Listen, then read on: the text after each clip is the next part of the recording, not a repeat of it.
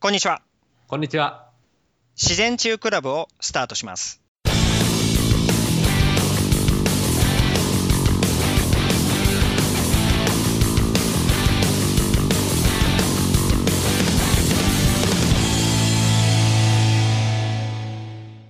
今回は、グルテン2.0セミナーでですね、えっと、いろんなね、質問を受けましたので、えそれについて、特に多かった質問をですね、えー回答していきたいなっていうふうに思います。まあ、FAQ ですね。はい。ケンジさんよろしくお願いします。お願いします。まあ、ということで、まあ、8月ですね。日本行くの楽しみですね。そうですね。あの、広島行ったら牡蠣食べたいなと思って、生牡蠣を。そう、僕もちょっと宮島、宮島でしたっけうん、あ島にある、なんかじ、ああ、神社みたいなやつうんうね。ん、あそこは行きたいなとか思ってるんですけどなんね。かあそこ行きたいとか言ってました。姫路城行きたいとか言ってませんでした。姫路城行きたいんですけど、姫路城。ちょっとね、スケジュール的に厳しいかなって今はちょっと思い出してるんですけど。 そうか。うん、そう、僕の夢、ちょっと今回叶えるかどうかちょっと悩んでるかなってい姫う。路城。じあーゃあ、じゃあ、しょうがないから、あの、Google さんで写真を見ておいてください。はい、 Google さんの写わかりました。真うん。はい。まあ、ということでね、あの、セミナーを開催するんですけれども、まあ、たくさんの質問を受けて、まあ、僕自身が、えー結構ね、かえー一つ一つ回答はしているんですけれども、はいやはりちょっと、まあ、今回、その、これ、共通したことで、まあ、あと、結構関心の高い、はい。質問っていうのがあるので、それをちょっとね、えー皆さんと一緒にシェアできたらなっていうふうに思います。で、まあ、質問の内容としては、まあ、え5つですね。え1つはコレステロール。はいはい。で、もう1つは、えー湿疹アトピーです。うん。で、3番目に、うつ病。うん。で、ひ不眠、眠れないってやつですね。はいはい。うん。で、あとはダイエット。ダイエットね。はい。まあ、こちらについてね、ちょっと、えー回答していきたいっていうふうに思います。はい。えーと、まずですね、コレステロール、多いんですよ、質問が。ああ、そうなんだ。うん。その、まあね、これ50代の女性だったんですけれども、うんえーと、まあ、オイルをね、食べるなど、その、コレステロール値を高くするだけダメだと。まあ、真っ向から否定してきて、てきたと。 誰がですかえーと、これはまあ多分ご友人だと思うんですけど、ああ、そうなんだ。友人の人が、まあその、えーなんでだって言ったら、いや、それはお医者さんが話してたからって。ああ、うんそっか、テレビで言ってた、試して買ってんで言ってたとか、そう。お医者さんとあーか、お医者さんとか、担医当の。者さうんん。そう。で、まあね、コレステロール値、ね、イコール太るっていう説明をね、うんあの、これはお医者さんと自然中クラブで、えー対立することになるんじゃないかということで。そうですね、多分、しちはいゃいますね、これだと。う。うんんまあ、あとはね、コレステロール、まあ、善玉、悪玉とかね、あの、そういう話とかっていうのもあったりとかするんですけども、まあ、とにかく、まあ、なぜね、あの、こんなコレステロールが悪者にされてしまってるのかっていう。うん、うん。そうかそその理由わかりますコレステロール悪者。うん、なんで悪者になってんのか。いや、多分、あの、コレステロール下げる薬を売るためじゃないですか。 その通りです。その通りあの薬を売るためにコレステロールを悪者にされてるんですよ。うん。かわいそうですよね、コレステロールさん。めちゃくちゃかわいそうですよ。うん そう。まあ、あの、何かっていうとですね、うーん。まあ、コレステロールそのものっていうのは人間にとって必ず必要なものなんですよね。うん。で、まあ、細胞膜とかホルモンとか、えーまあ、ミトコンドリアのね、膜を作ってくれたりとか、はい。えーまあ、あとはステロイド系のホルモンですよね。うん。あとはビタミン D。これはまあ炎症を抑えてくれるものなんですけど、まあ、それの、えーになってくれるものなので、その、コレステロールを、まあ、ないとうん。ダメなんですよ。よ要はなけ、なきゃもう話にならないってことあです、ね。話にならない。うん。うんで、じゃあなんでね、この悪者にされたかって言ったら、例えば動脈硬化とか起きた、ね、こうやってサクってこう動脈硬化のところをこう切るじゃないですか。はい。で、それで調べたら、そこにコレステロールが溜まってたんですよ。おう。なので、あ、動脈硬化の原因は、えーコレステロールだと。うんって言って、コレステロールが悪者にされてるわけなんですよ。えうん。でも、まあ、そもそもじゃあそういうふうに、まあね、まあ、なってしまったもの、えうん。うん。これが、まあ、あの、なんていうかな、その、その結果だけを見て、じゃあコレステロールが悪いって言って、で、それで、じゃあ、コレステロール下げればいいんだっていうようなことになってるんですね。ああ。うん。で、まあ、もともとですね、そのコレステロールって、えっ、と、まあ、全世界的で見ると、そのコレステロールの平均値って、大体あの250なんですよ。うん。あのーで、250なんですけども、その今の、まあ、昔の日本の9の基準で言ったら、えっ、と、140から199なきゃいけないっていうふうに言われてたんですね。もう結構上がりましたね、じゃあね。上がったっていうのは。あの、250なんですよね、今。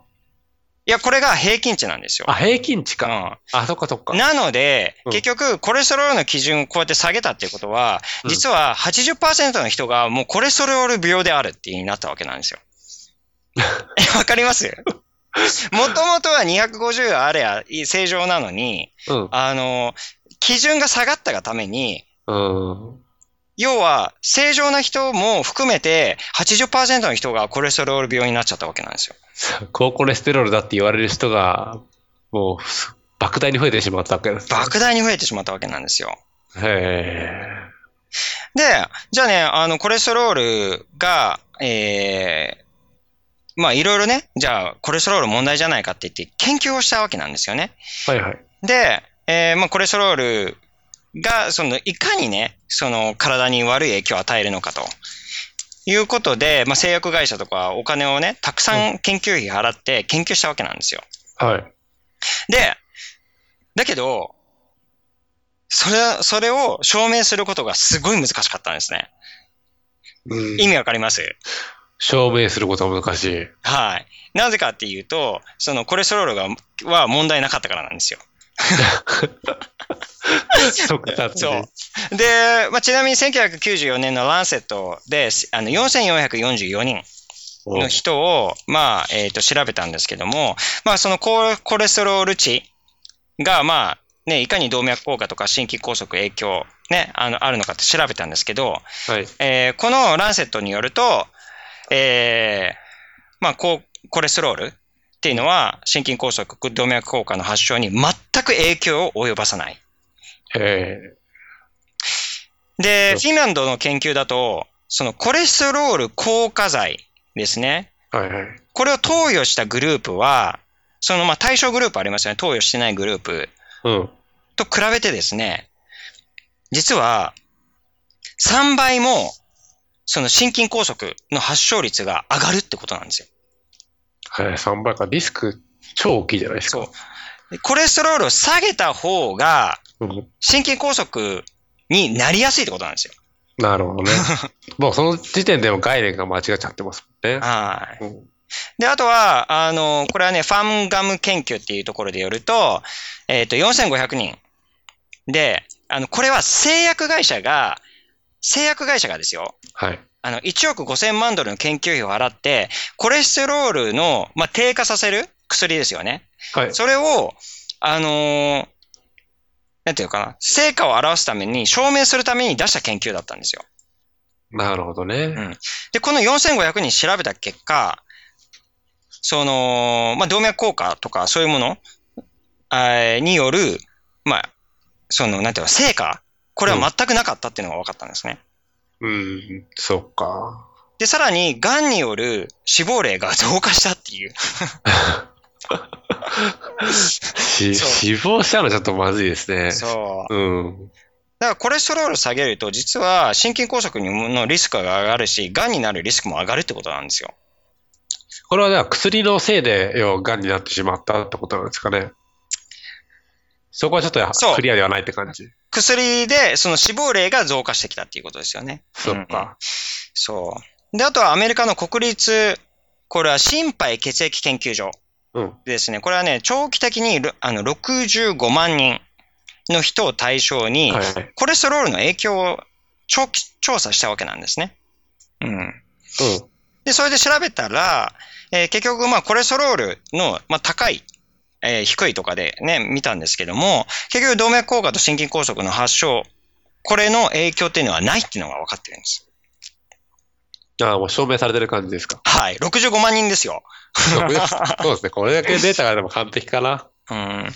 で、コレステロール値が、えーね、やっぱりあの、高い。高いほど実はいいんですようん。うん。高ければ高いほど。そうなんです。えじゃあこれがね、ここまでやっぱ証明されてるのに、じゃあなんでね、あの、コレステロールが悪者にされたかっていうところなんですけど、まあ結局は、あのーまあ製薬会社ですね。えはい。あの、メルクとアボット、えーとかですね、あとはマーガリン、うん。ありますよね。そマーガの、リン、はいはい。パンとかにつけるやつの食品業界。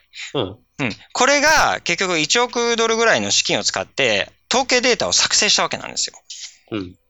で、あのーまあ、あとはウサギの実験をやってですね、あうの、んコレステロールが高くなったら、えー、その問題が起きたと。っうん。ていうような、あのー実験をしたわけなんですね。うん。で、この内容を調べると、ものすごい、なんかとんでもないことがわかるわけなんですよ。はい。えー、その、比較した、そのウサギの、そのコレステロールが高いやつと低いやつうん。で、あの、やったんですけども、血中濃度で見たら、その正常値ってのは 40mg なんですよね。はい。ウサギの、あの、コレステロール値はね。はいはい。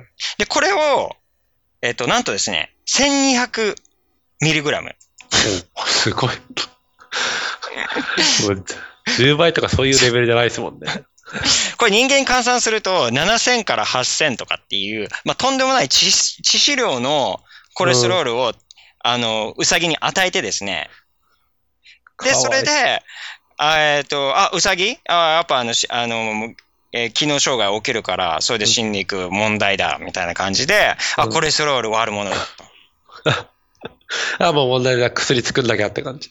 そう。で、あ、やっぱコレステロール下げた方がいいんだ。うん。って言って、まあ悪者になったということですよね。まあ、だから、そういうデタラメなね、その、まあ、統計データ、要はまあ作り上げられたデータを使って、まあ、コレステロールを下げなきゃいけないっていうような形でマーケティングされているっていうことですね。なるほど。うん。もう作り物って虚像って感じですか。虚像です。間違いなく。うん。で、だから、その、まあ今ね、日本の基準が変わったんですよね。はい。で、まあ、昔って先ほど言いましたけど、昔は140から199までっていうのが、の範囲で入ったらいいですって言ってたんですね。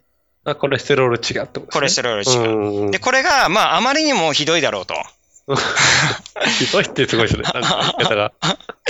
いうことで、えっと、なんだっけ、人間ドック協会みたいな、ななんかそういうところが、うんえーっと、新基準を発表したわけなんですよ。2014年の4月ぐらいだったと思うんですけど、つい最近ですね。はい。うんで、これが大幅に改善されたんですね。で、どうなったかっていうと、男性は151から254。かなり上がりましたうね。ん。で、女性はこれ年齢によっていろいろ分かれてるんですけど、うん。 163から273が正常値になったんです。うん。じゃあ上が、そうか、結構上がったんですね。じゃあね。上がりました。 273までですうもんね。ん。そう。だから、あの、基本的にもう300とかでみんな高いとかって言ってるんですけど、もう全然高くないですから。うんうん。もうそれでいいですからっていうことなんですよ。なるほどね。で、コレステロールの問題は、えっと、たまに遺伝的な問題でコレステロール値が高くなってしまうケースっていうのがあるんですね。うん。で、その場合は、あもう400から1000とかっていう形で、えーそのコレステロールをその需要、あの、受け付ける、細胞側が受ける、受け付ける受容体がおかしくなっちゃうっていう問題なんですね。うん。なので、その場合は、やはりちょっとあまりにも高すぎるので、えー対応とか、その原因っていうのを調べる必要があるんですけど、大体今、もう、よくお話を聞いてると、ね、コレステロールもう200はあると思うな、みたいな。ああ、もうやばいですみたいな。で、それでコレステロールのね、えー薬飲んでるとかってああ、そうか。そいや、そうか。ほとんどの人はもしかしたら全然大丈夫なのに薬飲んでるって可能性が高いってことですよね、う。今。高い。いですね。うん。うん。で飲む必要はないし、で、逆に、えー飲んだ方が、えー先ほど言ったように心筋梗塞の可能性も高くなるし、で、さらにその糖尿病のリスクが高くなる。ああ、そうなんだ。うんで、今はもう、えーっと、アメリカでリピトールか、スタティンドラッグがあるんですけど、まあ、コレステロール硬化剤。これが、えークラスアクションで、えーファイザーを訴えてるんですよね。うんうんうん。でそれぐらいその、まあ、いい加減なものを、あの、売り続けてきたと。うん。いうことが、まあ今訴訟となって現れているということですよね。 ああ、そうか。僕の知り合いの、なんか人は230だから40ぐらいでリピトール飲み続けてますよ、1年 ぐらい。もう全然問題ないですかうんら。うん正常ですから、みたいな。なるほど。そう。で、問題が起こすのは、あの、先ほど言ったんですけど、動脈硬化を起こすっていうのは、コレステロールじゃないんですよ。うん、で、善玉悪玉とかって言ってるんですけど、これ善玉悪玉ないんですから。うん、あの、要は運搬業者っていうか、そうのんトラックみたいなもんなんですよね。なるほで、コレステロールを細胞とか、まあ、脳にもこう運ぶんですけど、その運ぶときに、その肝臓からコレステロールっていうその脂質は、その血液にうまく混じんないので、ど。あ、まあ、あの、リポプロテインって言って、プロテインの、あーに、こう、コレステロールを入れるんですよ。うん、で、これを入れて、それで細胞に運んでいくっていうものなんですけど、うんそれを、その、まあ、肝臓から出て細胞に運んでいく方を LDL、あうの、んローデンシティリポプロテインって言われてるものなんですね。うんうん。で、で、それから、その、まあ、使われたコレステロールを、えー肝臓側に戻す方。うんこれが HDL って言って、ハイデンシティリポプロテインって言うんですけど、うんこれ、結局、まあ、プロテインの、うん。まあ、運搬業者なんですよね。なるほど。それにいい良し悪しもあるかって感じですか。よしあしないんですよ。コレステロールは一つしかないんですよ。うん、でここで善玉とか悪玉とかうんっ。ていうふうに言っていること自体が信じられない。ああ、でも、巷の、まあ、まだテレビでもいまだに、いや、悪玉コレステロールがとか言ってますよ、また。そう。うんで、問題は何かって言ったら、これは、あの、糖なんですよ。うん。えー糖質の過剰摂取で、えー糖、血糖値がこうやって上がっていくと、その、血中にある、まあ、砂糖ですよね。砂糖ってネチョネチョしてるわけじゃないですか。ではい。これが、えーその LDL、えーまあ、その運搬業者にこう、バシャってこう、くっついちゃうわけなんですよ。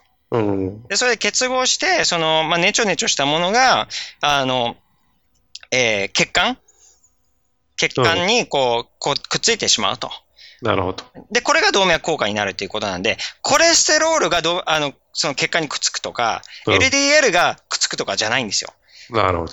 そのグライケーションプロセス、まあ、透過してしまう LDL。うん。で、あとはそれで、それによってまた酸化してしまって、フリーラージから出てしまうみたいな、その酸化ストレスが出てしまうようなもの、これが血管を悪くしてしまうということなので、なあるほどの、。そもそも本質的な問題はコレステロールではない。じゃあ、あれですか、活性酸素と、その糖質の過剰摂取、活性酸素が出ないようにしたりとか、うん糖質の過剰摂取を避ければ、動脈硬化は避けられるかもしれないってことですか。そうですね。まあ、コレステロールによって問題が起きるということはないですよね。うあん。これ、それは直接の原因ではないって。ない。うん。ない。全くない。何を言ってんだって感じですか。そう。で、さらにね、これね、なんか、えーオイルを食べるなと、うんあの、いうふうに言うとかっていうのも、これも大き、もう大きな間違いで、うんで、食品がそのコレステロール値を、に影響を与える、その度合いですよね。うんそれって、あの、どのぐらいかっていうと、これあの、ミュンヘン大学の医学部教授の、あの、ワルター・ハンテル・バッハさんうん。によるとですね、あの、最大5%なんですよ。えっと、何がオーバーヘッドなんですか。食べ物のコレステロールがあ、血中のコレステロールの血中の濃度うん。に影響を与えるのは最大で5%程度なんですよ。なるほど。まあ、そんなもんなんだってことなんですね。うん、うんで95%は肝臓から出て肝臓がそのコレステロールの出す量を調節してるんですよ。うん。うん。そうか。で油食べるとなんかコレステロールとか、なんか卵をいっぱいすぎるとなんとかって言ってても、その影響を与えるのは5%しかない。あの、だから卵をやめた方がいいですよって一生懸命言ってる人は、うん実はまあ5%しかないってこと。そうそう、そうなんです。おーうん。だからもう本当に、えー、ね、20 200超えるとかね、うんそんなのってのは全く心配する必要はないっていうことですよね。あだから、東江さん、あれなんだ、あの、卵を食べた方がいいですよって言ってんだ。卵は全然メリッ問トわないメリットの方が多い大きいから、はるめちかゃくちゃ大きいですね。うんんそう。どうですその、ケンジさんがね、うん血液で、お医者さんが、うん、いや、200超えてるから、これちょっと、コレステロール高いですねって、に。じゃあ、リピトル1個言っときますかみたいな。そう言われたら、どうしよう、なんて言い返しますえっ、と、いや、220、じゃあ、まだまだリピトル飲む領域じゃないですよって言ってあげようと思います。バシって言いますバシッと目を見て。目を見て言います。そう。バシッと言ってやってください、本当に。そう、で言って、最大あの、コレステロールが食べ物から影響されるのは5%なんだって言ってあげて、悪玉と善玉、コレステロールそもそもないんだよ、まで言ってあげようかなと思います。そうですね。ううんん。であと、コレステロールは高い方が低い方のと比べると、死亡リスク48%を減少させること知ってますかって。そう、 言ってあげた方がいい。高い方がいいの知らないんですかって。確かに。あと、リピトールを飲むとうん、死亡確率とか3倍に上がりますって言って、そう。あの、ちょっと今日お金がないんですって、ちょっと、薬もらわないようにしようかなと思い ます。そう。まあ、そういうふうにちょっとね、バシッと言ってやってください。バシッと。あうーん。で、あれでしょ、あのー、緊急用意してる人は、とりあえずもうしょうがなく飲むってことですよね。うーんとね、そうですね。まあ、あの、だから、結局、今、4、そその400を超えてしまう。これは調査する必要がありますよね。なるほうど。ん。そっか。それはもう遺伝的に、その、コレステロールを受ける受容体が、なんか壊れてる可能性、そういうのもあるので、あのうん病病的に高いやつは、場合はちゃんと調査をして、はい。あの西洋医学のお世話になる必要があるってことですね。そうですね。だから、あの、まず、200、300あろうとも、コレステロールを気にする必要はないってことですね。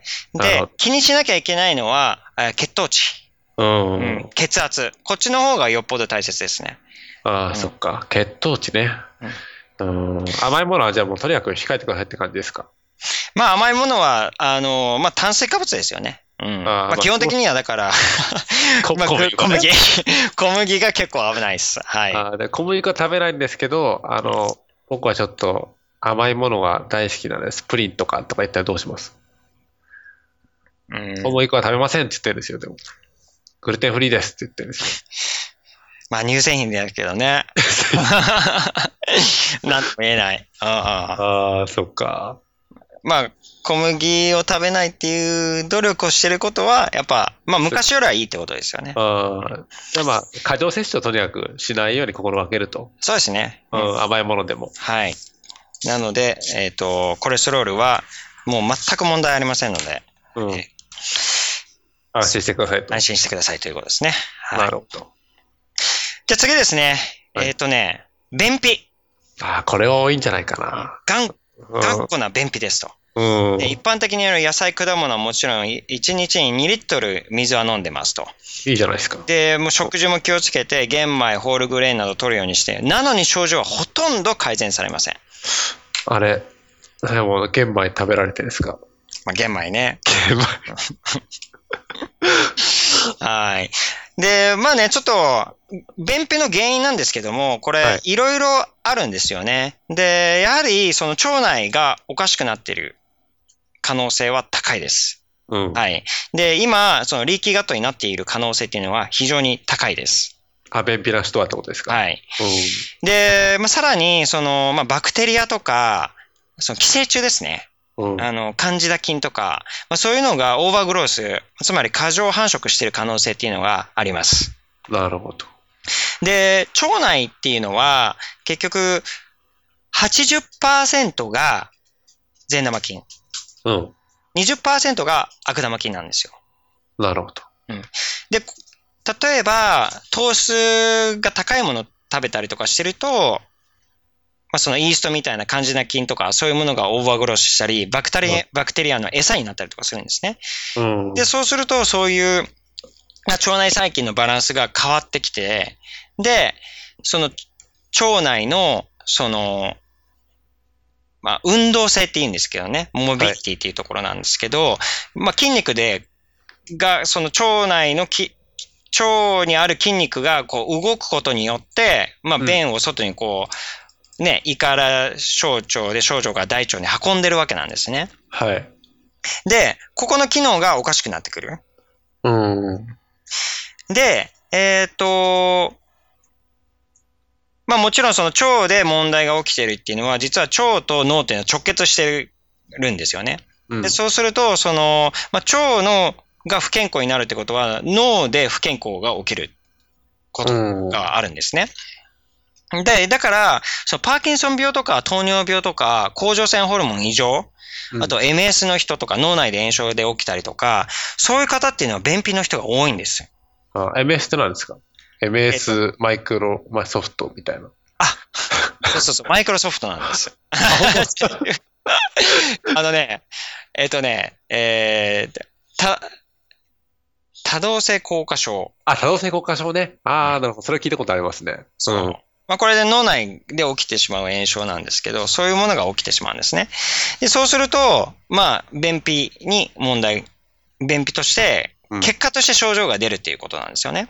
なるほど。うんうんで、まあ、どうしてこういうことが起きるかっていうと、えー結局、腸の、まあ、筋肉とかを動かしているのは脳なんですよ。おーで、脳が、その脳幹を、脳幹を通じて刺激を与えて、で、その脳幹が瞑想神経に刺激を与えるわけなんですね。うん。でこの瞑想神経っていうのが、その、えー脳の神経細胞なんですけど、お腹の部分まで出てる、うん。まあ、あのー神経系では最も重要だって言われてるんですけど、うん。で、この神経細胞が、その腸管の神経系に、おとつながってるわけなんですね。あ、そっか。やっぱり、あ、そっか。であの、腸はなんか第二の脳とか言ってるじゃないですか。はい。それって多分、この裏付け、てかこれがあるから多分そういうふうになってるんですそね。うなんですよ。そうで、でこれがね、そのグルテン2.0の結構、うあの大きなテーマになってくるんですけれども、その、だから瞑想神経が今度は腸管の神経を刺激して、で、そしたらその腸管の神経が腸の筋肉を刺激してるわけなんですよ。うん。うん。で、そうすることによって腸がちゃんとこうやってガーってて筋肉をもしょもしょもしょもしょ動かしたりとかして、うん。で、便がこうやってであの外に出るようにしてるわけなんですね。なるほど。で、じゃあ、どうして便秘になるのかって言ったら、この脳幹への出力がおかしくなっちゃうわけなんですよ。うん。それは、その、まあ、脳内の炎症が起きたりとかすることによって、そういうものが起きるんですけど、そうすると、瞑想神経が弱まってしまうわけなんですよ。うん。で、瞑想神経が弱まると、今度は、その、まあ、モビリティですね。腸の、えーまあ、運動性っていうもの。これがおかしくなって便秘になっちゃう。ああ、そっか。うん。で、そうなると、すごい悪循環が起きるのは、えー中に便が残っちゃうわけなんですよ。まあ、なんか2週間出ないとかっていうね。あまあ、悪いものやとそんなぐらいになっちゃうわけなんですけど、あ。えー便が中に溜まるっていうのは非常に良くないんですね。なぜかっていうと、その便の中にいろんな悪い細菌とかがあるわけじゃないですか。うん。なので、腸内に悪玉菌がまたおね、増殖してしまって、その、腸内細菌のバランスが崩れてしまうわけなんですよ。なるほど。で、バクテリアとか寄生虫とかそういう悪いもえー細菌とかは、その腸の穴を開けてしまうわけなんですね。うん。で、さらにそれが、えー腸に穴を開けてリーキーガットを起こしてしまうと。なるほうん。で、そうすると、リーキーガットが起こすことによって、えっ、と、まあ、抗体、うん免疫反応が起きるような抗体が出てきたり、あとはサイトカインっていうね、あの、これはまあ、プロテインの一種なんですけど、うんそれが、えっ、と、体内で非常に、あの、増えてしまうわけなんですよ。ど。なるほど。で、これが、より、その、まあ、炎症を起こしやすいもので、血液通じて、で、また脳内炎症が起きてって。で、そうすると脳内炎症が起きると、脳幹へのあの刺激が少なくなって、瞑想神経が弱まって、うで、んさらに腸の運動が弱まってしまうと。なるほど。あ、そうか、そうか。うん。さ迷走神経からもう命令がいかなくなったら、もう腸もはい。健康になっていくんですよっていう感じですか。そうなんですよ。うん。で、今回、このグルテン2.0では、この瞑想神経が弱いと、やはりその腸系の問題っていうのは起きてしまうものなので、えーうんこれをね、瞑想神経がちゃんと機能してるかって、一発で見分ける方法があるんですよ。おううん。これをちょっと、あの、セミナーでお伝えしたいなと。もう会場で直接って感じ。会場で。で、あとは、この瞑想神経を、えーこの弱まったね、瞑想神経を、えーさらに、あの、鍛えることができるんですね。うん。あの、筋トレじゃないですよ。 ああ。汗とか汗だくにならないんですけど、瞑想神経をあの鍛えるあの3つの運動があるんですね。うん。で、それを、まあ、やることによって、その、えーこの腸内のモビリティを、えー増加させることができる。で、その、まあ、3ステップエクササイズをセミナーで公開しようかなというふうには思ってます。あの、これやると瞑想神経が筋肉バリバリになる感じですか。うん。あの、蘇ると。蘇るで。すね。おーはい。なので、まあそんな、そんなね、内容もお伝えしたいなというふうに思ってますけど、まあ基本的には力学と、えー腸内環境をまず整えるっていうのが、まず便秘でやらなきゃいけないことです。うん。で、便秘があるっていうのはもう腸が、えー問題ありますので、プロバイオティクスとか、えー良質な脂質、うんうんそれをやっぱ取っていくっていうことが大切です。うん。はい。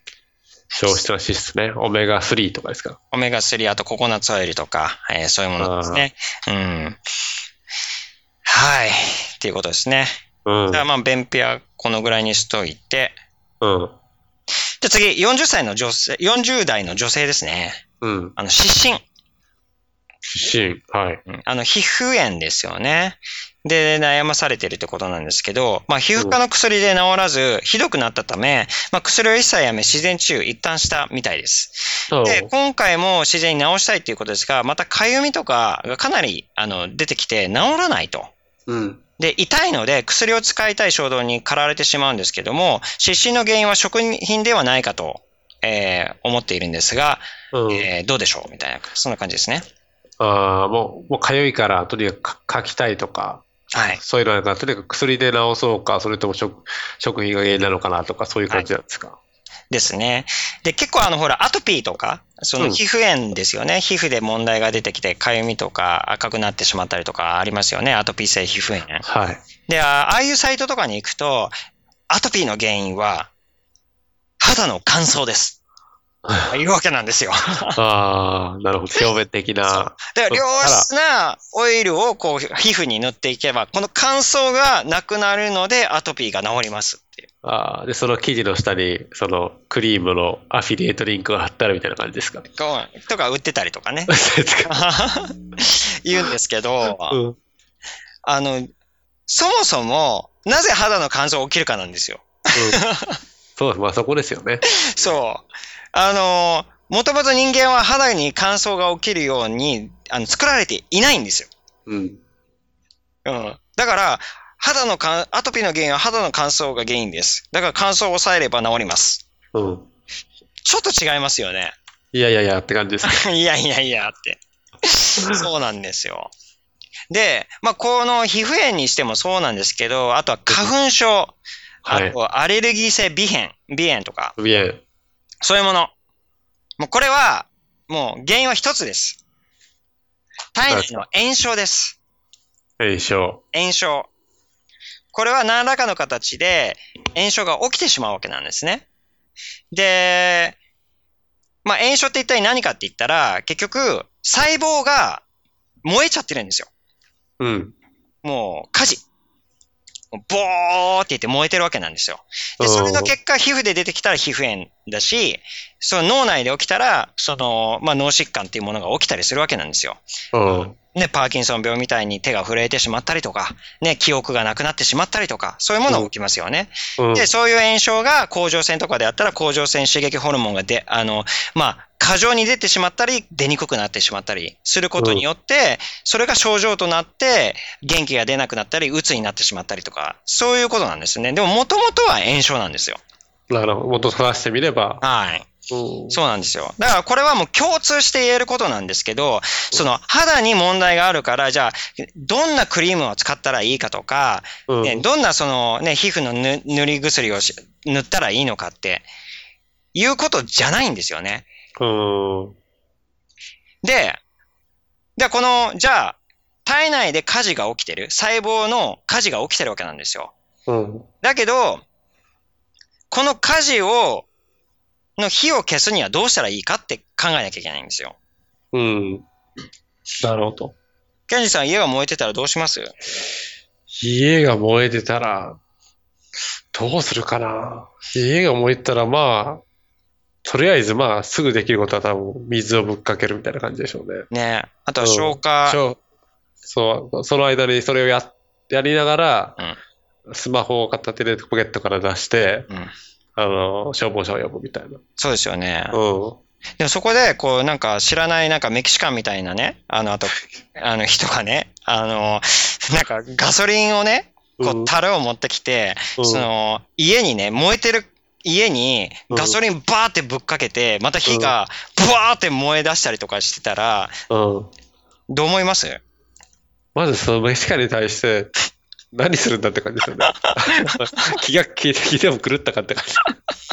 そう、おかしいと思うわけじゃないですか。うん。うお前何やってんだよって。ん。うん。だけど、私たちは、この、あの、火に、その油を注いでるってことなんですよね。そうですね、やってますね。うん、気づかないで。うん、やってるこれやってる。これが食品なんですよ。うん。もう、体内でその起きてしまう炎症っていうのは、まあ、皮膚がね、例えば、あの、切ってしまって、そこでこう、感染源となる、まあなんかバクテリアとか入って、ここ炎症起きますよね。うん。うん。で、そういうのも炎症なんですけど、でもじゃあ何回一日に怪我してるんですかって。何回一日に出血しますかって。うん。で、その回数と、あの、毎日私たちが食べてる回数ですよね。うん。うんどっちの方が多いですかって話なんですよ。確かに。で、他の感染源で言ったら、あのーあれですよね、えーセックス、うん。その、まあ、性うん、性病とかそういうものですね。そういう、うん。あー性交渉によって、まあ、ウイルスが入ってしまう。入ってくる。うん。ううんん。でもじゃあ何回、セックスしてるんですかって。さその回数で言ったら、絶対的に食べてるものが一番多いんですよね。一番そうですね、可能性としては圧倒的に多いですね。圧倒的にい。多いんですよ。うん。で、さらに、この今の現代社会の食生活を見ていくと、ガソリンになるものが、もうスーパー行ったら、もう、どうでしょう。多分90%とかは全部ガソリンでできてるんじゃないかっていうことなんですよね。そうですね、もう90%以上じゃないですかね、多分。そう。で、その中でも、やっぱり最も共通して、人が見逃してしまうのが小麦うなんですね。そう。そう、でも美味しいですからね、でもね。うまいどう。ですか、あの、パンとか、ロールケーキとか、うん。どうですか今でも食べたくなりますか今は食べたくなってないですけど。なってないですかでも美味しいですよ、そのチーズ蒸しパンとか、どうですか昔は、もう見たら多分食べて た。シュークシュークリームとかどうですかシュークリームとか。大好きだった。うん、ああ日本のあの、工事コーナーのシュークリームとかどうですかのね、あのうんカスタードクリームがいっぱい入ってて ね。そう今でも食べたくなります今はでも食べないですね。あうんあ、そうすっとなんか無視して通り過ぎることができる感じですか。うん、やっぱりね、その小麦っていろいろまあ、あの悪さをするところって、まあこ、今回のセミナーでもいろいろお話ししたいと思うんですけど、やはりその、うそのうちの一つとして中毒性なんですよね。うん。だからその、えー非常に、その、エクソルフィンっていう中毒性をもたらしてしまうもの。うんう。ん。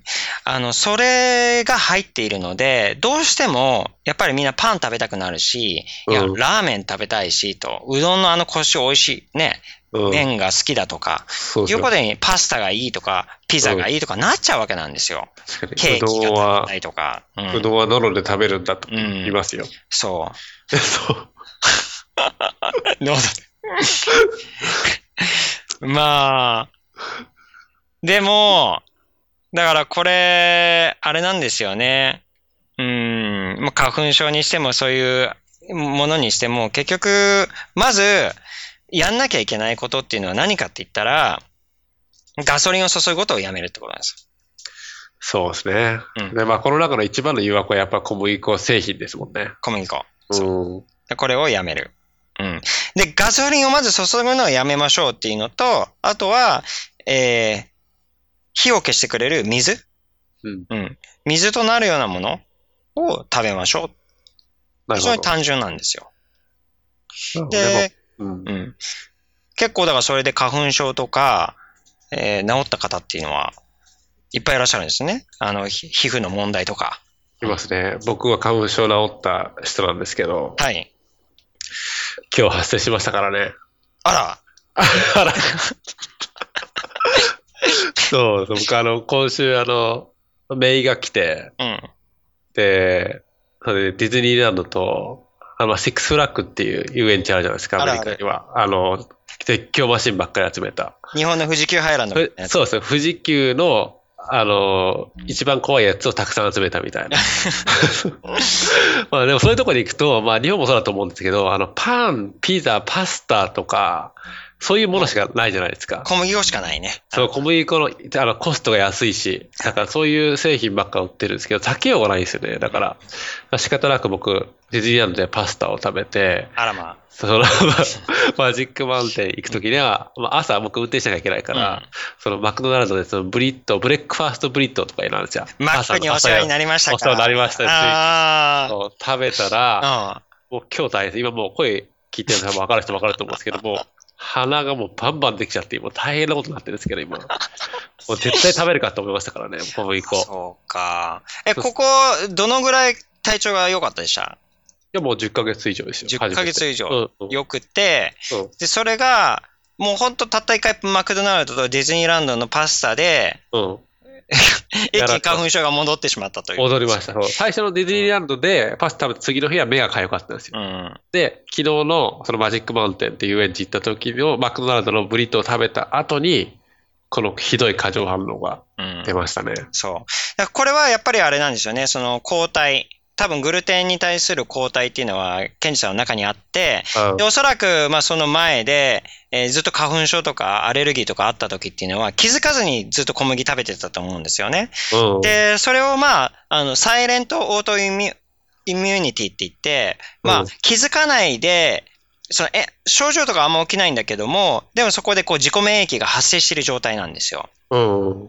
で、これが世の中のほとんどなんですよ。なるほど。で、気づかないで、そうやって、でも、それがもっともっとずっと続いていくと、その抗体がどんどんどんどんグルテンに対して作られて、で、炎症をすごい起こしやすくなって、うんでそれがその自分の細胞組織とか、その臓器とかに対して攻撃を仕掛けるようになってくるわけなんですよ。うんで、そうなると、その自己免疫疾患って言われているもので、まあ、それがずっと炎症が起こ起きてしまう状態。うん。なので、その、だから10ヶ月間、その症状が、その花粉症の問題がなくなったっていうのは、その、まず、ガソリンとなるようなものを入れるのをやめたからなんですよ。そうですね。うん。でも、その、火っていうのは、ガソリン止めても、だんだんだんだんちっちゃくなってきますけど、あの、やっぱり火のやつって、抗体っていうのは、やっぱのずっと残っちゃうわけなんですよね。そのうんで、それでたまになんかガソリンポコって入れると、またそこでボワっていって燃えたりとかして、なるそれで今の症状になっているっていうことですね。ほどうんうん。まあ本当そうですね。僕自身もそう感じますね。はい。うん。だから実体験してもらったというか感じそうでですすよねね。。もうおかげさまでもう二度と小麦粉絶対食うかっていう気持ちになったので。素晴らしいです。素晴らしい。はい。えー ですね。だからまあ、皮膚炎で、まあ、そのガソリン注ぐのやめましょうっていう話ですね。そうではすい。ね。うん。はい。じゃあ次はですね、えっと、うつ病。来ましたね。うつ病の方が意外にいらっしゃいます。一番多くないですかあの質 問。多いですね。うん。あーで、まあ、これ、この方は9年前からですね、吐き気とか、あの、まあ、疲れですよね。寝たきりで食事も取れず10キロ痩せて、あらゆる検査で異常は見つからず、うん。精神科に入院し、徐々に回復したと。なるほど。うん。仮面うつと診断されたみたいなんですけども、かなりの量の薬をずっと飲み続けて、まあ4年前から肩、背中、えーなどのそのこり痛みが、えーひどく、えー何をしても改善されませんと。うん。薬が増えて眠くなるだけです。えあー治したいということなんですけど、なるほど。まあ、あれ、その、減薬、弾薬をしたい、うつ病の人ってすごく多いですよね。多いですね。うん。うーんとね、あのーまずね、ちょっとうつ病っていうのは結構深いんですよね。うん。で、うーん、まあ、どうしを切ってしまうかって言ったら、その、えーその脳の中の前頭葉っていうところがあるんですけど、そこの神経が、神経細胞がこう、えーまあ、放電しないっていうか、そのうん動か、働かないっていう状態なんですよね。あうつ病がってことですかはい、うつ病ですね。。えで、まあ、一番最初に、一番最初に疑わなきゃいけないことっていうのが、まずリーキーガットですね。ーうん。うう。んん。で、これが、やはりその炎症す、あの、炎症促進をさせてしまうっていうことで、で、その、まあ、抗体もそうなんですけれども、あとはその先ほど言ったそのサイトカイン。うん。これが、あの、いろいろいっぱい出てしまうと、その、まあ、あれですよね。脳内での炎症を促進させてしまうっていうことですよね。なるほど。うん。なので、まず力学を疑わなきゃいけないうん。のが一つ。であと、あの、他にはですね、うんえっと、これ50代の女性なので、うん。あの、ちょうどその、あの、更年期ああ、なるほど。に入ってるわけななんですよ。い。で、この段階になってくると、そのホルモンバランスが崩れるケースっていうのがあるわけなんですね。うん。で、えーっと、で、本当によくあるんですけども、そのあらゆる検査をしたっていうふうに言ってるんですけども、ここで一つお伺いしたいのが、甲状腺ホルモンを調べたかどうかなんですよ。ああ、この方が。はい。うん。で、この甲状腺ホルモン異常が起きてしまうと、えー甲状腺ホルモンって代謝ホルモンなので、その甲状腺ホルモンが、えーまあ、何らかの原因で甲状、えー甲状腺刺激ホルモンとか、まあ、あとはあの T3、T4 とかっていうものがあるんですけども、うんあのそのあのホルモンのあの出が悪いと。うん。甲状腺ホルモンが出ないと、代謝ホルモンが出ないと。ああ。いうことなので、体が、あの、代謝が出にくくなって太りやすくなるんですね。ああ、そうですね。あはい甲状腺の問題で太ってしょうがないって人いますよね。そうなんです。うんそれは甲状腺機能低下症なんですよ。うん。で、さらに、その甲状腺機能低下症の90%は、えー自己免疫疾患を持ってて、そうのん甲状腺を攻撃してしまう抗体を持ってるわけなんですよ。うん。これを橋本病って言うんですけど、あの、だからその抗体の検査とかをして、その抗体が見られると常に甲状腺が攻撃されている状態なんですね。うん。うんうん。で、そうなると、もう、あのーまあ、代謝が多くなって元気がなくなって、で、それがそのうつの原因にもなると。うんで、さらにその髪の毛が抜けてしまったりとか、えあーーそういう問題、肌が、あの、ボロボロになってしまうとか、うんいうことにつながっていくんですよ。ななので、その、なんか、えーなんかおかしいんじゃないかって、なうつ病って診断されるっていう中で、結構甲状腺ホルモン異常起きてるケースっていうのが多い。ああ、そうなんだ。で、もしくは逆にですね、甲状腺ホルモンが出過ぎてもダメなんですね。でうん。今度は、その甲状腺ホルモンの代謝ホルモンが出過ぎちゃってるので、えっ、と、熱っぽくなってしまうとか、うんう。ん。あとは、えーあの、痩せすぎちゃう。太らない。うん。へえで、そうすると、その、まあ、代謝が出過ぎちゃうので、心拍数が上がって高血圧になるとか、うんう。ん、そういうことも起きるので、まず、その甲状腺っていうのは、あの、かなり、あの、検査対象として、もしうつ病であったら、あの、調べた方がいい内容ですね。ああ、そっか、そっちのが、あの、近道というか。そうですね。うんで、甲状腺ホルモン異常って分かったら、あうの、ん対策は取れるんですよ。ああ、なるほど。うん。なので、その、甲状腺が問題ずっとあり続けて、で、だけどじゃあ脳、脳でなんかその、ね、炎症が起きるから、そのね、抗うつ剤取ったりとか、うんそういうのにやっても、甲状腺がダメな限り、ずーっとその状態が続くわけなんですよ。ええ怖いですね。そう。すごい怖いので、だからまずうん甲状腺、あの、調べた方がいいっていうのはありますね。うん。で、あとは、その、まあ、ホルモンで、その女性の場合って言ったら、あの、エストロゲン。えーはいこれが不ス足,、トロゲンねうん、うん不足してしまったりとか、えーだからそれで、まあ、あの、脳内のドーパミンが出なかったり、うんうん、セロトニンが出なかったりという不足になることによって、まあ、うんうつ病の症状が出たりとかもします。うんはい。で、あとは、まあ、ストレスもそうですよね。うんまあ、そんな中ですけども、でもやはり一番最初に疑わなきゃいけないのは、やっぱりリーキガットかなというふうに思います。うん。そうか。これで女性男性の場合でも、その、ホルモンバランスを疑う必要っていうのはあるんですか男性の場合もそうですね。うん男性、まず甲状腺ホルモンに関して言えば、女性の方が圧倒的に多いんですよ。うん。えーただ男性の場合の甲状腺ホルモン異常もあります。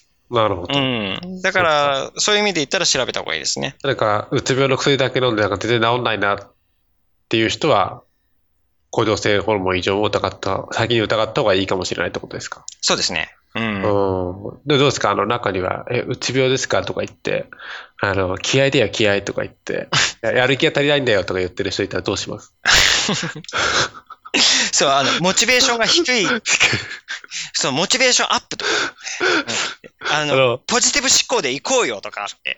あの全くうつ病に知識がなくて理解もない人はそういうふうに多分心ないことを言う人結構いると思うんですけど、ね、もう本当お前ふざけんなって感じですよね。うん あそういうふうにもし誰かその人が言われたらどうすればいいですかね、ーうん。うん、俺はちゃんとやってるんだって言えばい いちゃんとやって難しいですよね。だから例えば、あの、ちょっと想像してもらいたいんですけど、る、うんえー、ね、僕たちこうやって元気だからポジティブになろうよってなれるんですけど、うん常にね、なんか、下痢したりとか、うんお腹が痛いとか、あ、うん頭痛がするかとかって言って、そういう風になってる時に、うんネガティブ思考やめようよとか、ポジティブでいこうよって言われたって、いやもう俺頭痛いからこれを治したいんだよって思うわけじゃないですか。だか絶対なりますねそれは、ううんんらそういう状態なので、ちょっと、なんだろう、えーやっぱ考え方がおかしいんですとか、ねうんネガティブ思考だからそういうふうにうつ病になっちゃうんですとかっていうのは、うんまあ、そもそもちょっと違うんじゃないですかって、違うそうですね僕は思いますね。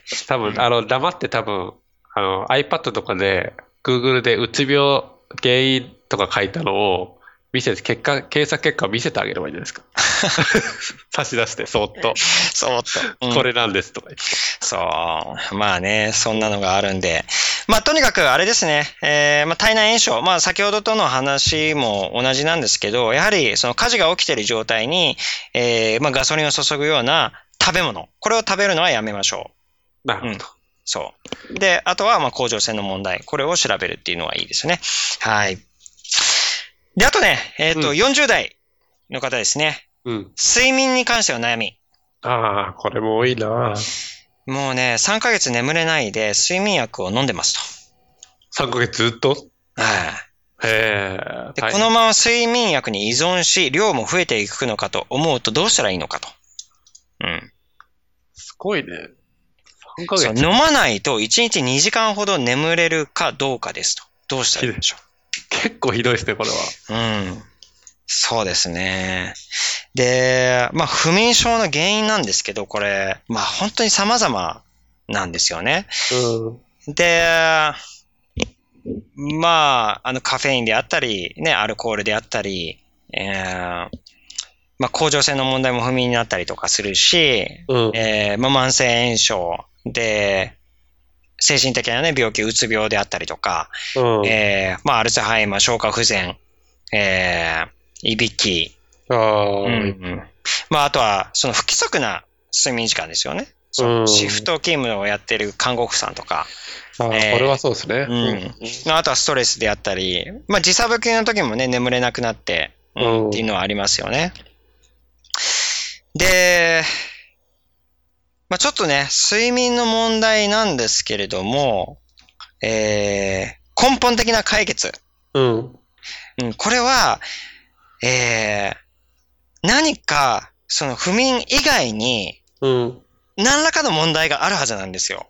うんそれがちょっとわからないんですよね、この質あ、問こからのだ質と。問の内容から。うん、ね、うん。そう別のなんか消化の不良とかあったりとか、いや、うん実は、その、今の仕事の環境で問題があるとか、うんで、あとは、その、家族関係で、うんその、なんだろう、えーまあ離婚危機にあるとかね。なんかああ、わかんないんですけど、そう。うん子供がちょっとなんか、あの、不良になってしまったっていう、そういうストレスを抱えてたりとか、あうあ、ん。ちょちょっとこれあの、ね、それしか書いてないんでわからないんですけど、でも、うん何らかの問題があると思うんですよね。そうですね。うん、多分これだ以外の絶対あるはずですようね。ん。うん。で、そのうちの中の一つとして、やはり食事っていうものがあると思うんですよ。あうあ、ん。で、なので、ちょっと何とも言えないんですけれども、まず薬から逃れたいっていうのはよくわかります。で、眠りたいっていうのもよくわかるんですけども、その前に、やはり、あの、今現在の何らかの問題点、ううん。うん。ん。その睡眠以外に何か必ずあるはずですので、それをちょっと洗い出して、うん。で、そのライフスタイルをこう改善していくっていうふうになるほど思ってった方がいいと思いますね。ああ、じゃあまずもしかしたらなんか他の薬を服用してるかもしれないし、うん。まあ、なんか他のなんか腰が痛いとか、なんか症状があったりするかもしれないし、あるいは食生活を見てみなきゃいけないしってことですか。そうですね。う。。うんそう。で、まあ、あの、ホルモンがね、出なくなったりとかするっていうこともあるし、うん。なるほどこう、うん。セロトニンがね、セロトニン不足になって、でそれで、ね、メロトニンの生成がされない。えーうんなので、眠りにくくなってしまうっていうこともあります。あああかこれどうですかあの解決法として、じゃあ、メラトニンたくさん飲みますって言って、どうですかーあのーそれは、し症状を追う、その、西洋医学と一緒なんですよ ね。あ、そっうか。んそう。だから何らかの問題があるので、ちょっとそこをね、あのきっちり洗い直して、でうん基本はやっぱりあれなんですよ。えーまあ、食事と運動。うん。でそして、あと自分の、その、ストレス管理ですよね。うん。そこをきっちりやれば、ぐっすり眠れるようになりますので、うんう。ん、ここはちょっと頑張っていただきたいなっていうふうに思いますね。なるほど。それと今回日本のセミナー行くときに、時差ボケがやっぱ出るじゃないですか、僕らは。はい。で、セロ、あの、メラトニンを服用しますかあ、僕はね、えっ、と、じ取ります。足りますあ、僕も飲もうかなとか思ってるんですよね、メラトニン。最初の3日間ぐらいは。そう。あの、時差がやっぱ出るので、えっと、やっぱね、寝たいっていう時に寝た方がいいので、うん。えー僕は、あの、それは使いますね。で、アメリカ。の可愛いやつを。カ、そう。え、ね天然の可愛いやつを。可愛いやつをねあかわ可愛いメラトニンを。可愛いメラトニンさん。うんそう。でアメリカとかで出張行ってる時でも、ニューヨーク行った時に3時間とかね、ああの、り時ますね差とかあったりとかしたので、なので、そういう時はもう撮ってましたね。うん。結構効果的ですかメラトニンを飲むっていうのは。うん。だって3時間違うってなると、うん例えばこっちで、あのーこっちで9時でもむ向こう12時ですもん向ねこ。う12時ですよね。うんそう。でも、こっちの時間で9時だから全然眠くないんですよ。あうんー例えばハワイからニューヨークに出張ってどうで すかあの、す ごい。 ?6 時間ですよ。あー結構アメリカ大きいからね。うん、そうか。そう、そうです。なるほどね。うん。で、あとね、最後。はい。えーっとね、肥満ですね。ああ、今うね。ん。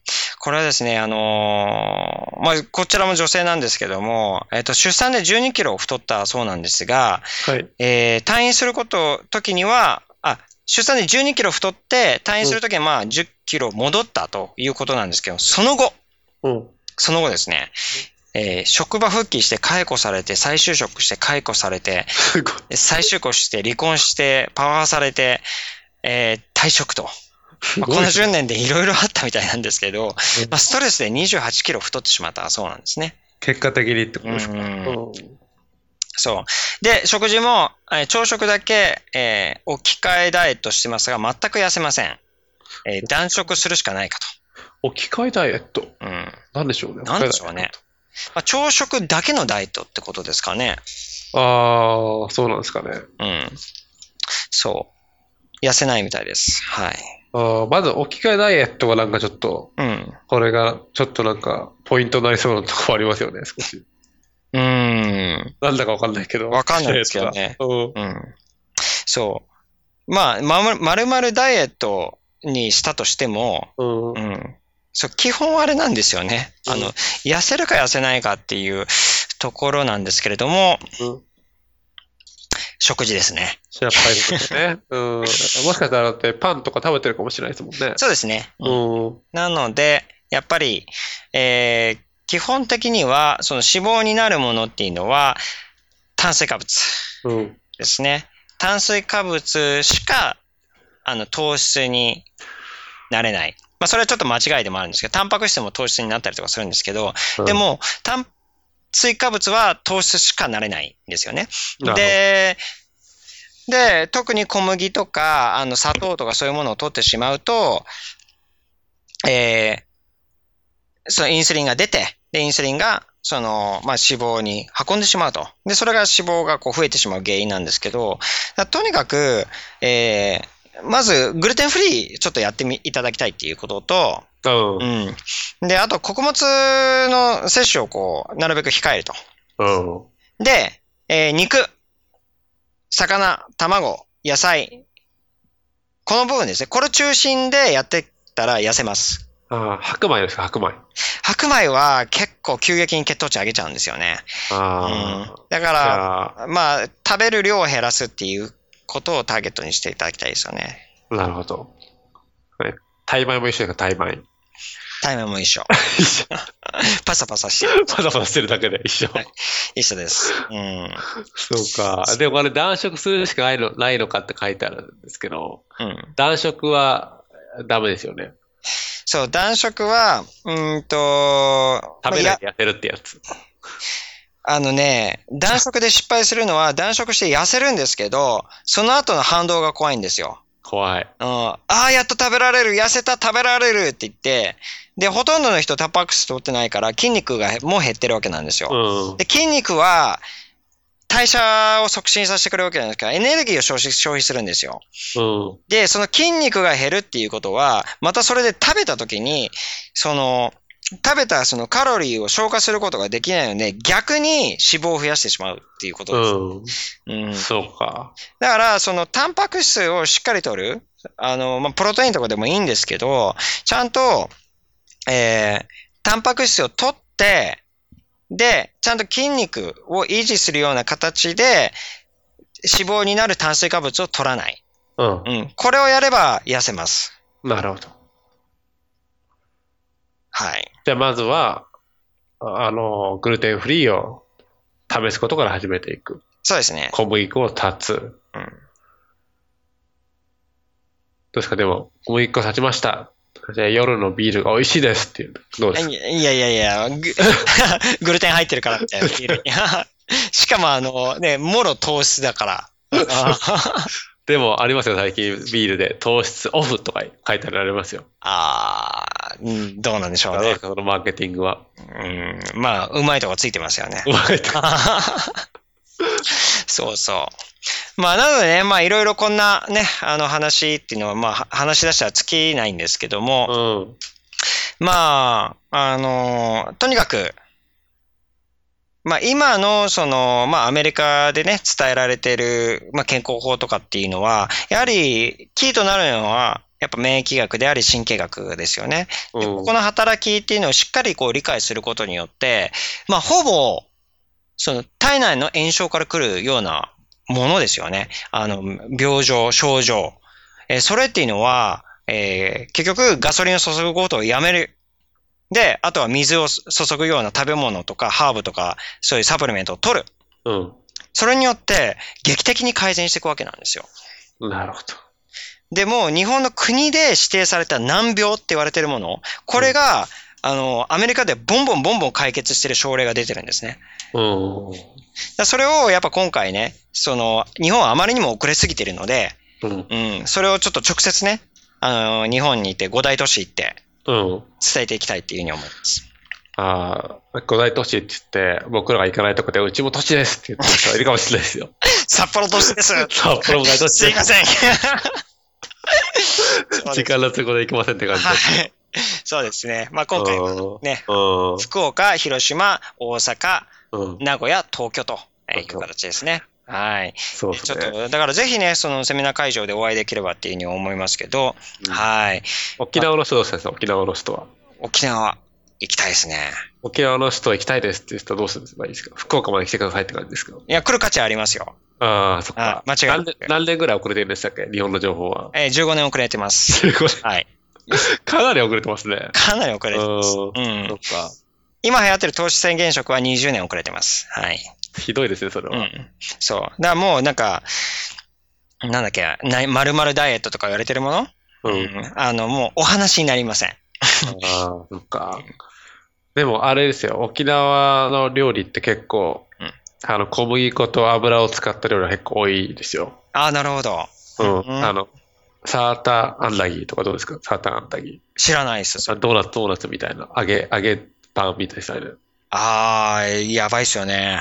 甘いですよ。砂糖入っ小麦使ってさらに砂糖油で揚げて、うで、ん砂糖をまぶしてって、ね、大量の砂糖を入れてるわけなんですよてね。そうですね。やばいっすよね。ああ。サーターアンダギーっつってみんな、美味しく食べてますよ。美味しそううに。ん。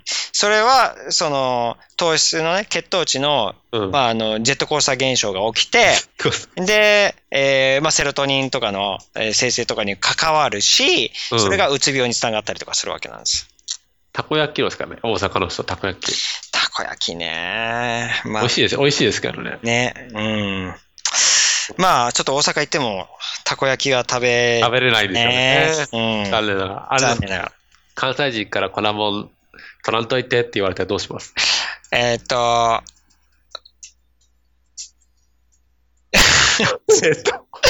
難しいなぁ。あーそういやコラボ他他でも、他でも生きていけますと。あー僕実際に言われたんですよ。関西人の人にグルテンフリーの話して。うんえー、関西人から粉もん取らんといてって言われたんですよ。うん。えでも、やった方がいいですよって言ったんですけど、じーっと目を見て。そう、 目を見てバシッと言ってやりましたが、バシッ言ってました。まあ、ケンジさんはね、体験してるからね、そうそう、言えるから。バシッて言いますようね。んん。そうそう。まあ、なので、まあ、今回ね、えっと、8月の、えーまあ、19日が福岡、20日広島、22日大阪、うん。えー23日名古屋、で、24日が東京ですね。うんうんで、まあ、1時半から4時半までですね。